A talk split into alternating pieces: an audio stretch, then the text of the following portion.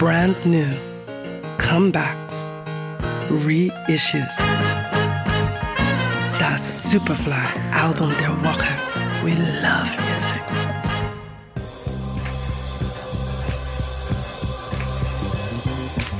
Hip-Hop ist ein vielschichtiges Genre. Ende der 80er Jahre, als der Gangster-Rap immer populärer wurde, entwickelte sich parallel dazu eine alternative Form.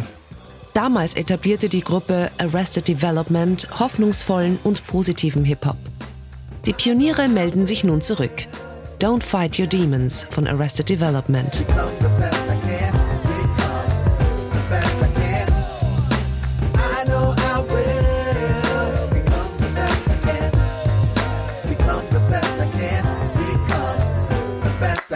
Ihr Longplayer hätte kaum zu einem stimmigeren Zeitpunkt erscheinen können, mit der weltweiten Gesundheitskrise und den regelmäßigen Unruhen in den USA.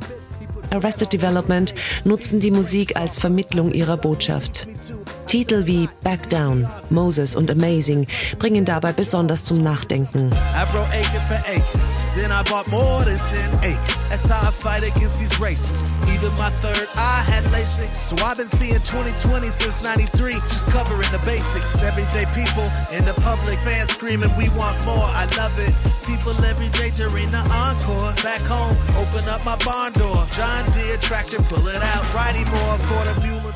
Klanglich sind sie ihren Roots treu geblieben.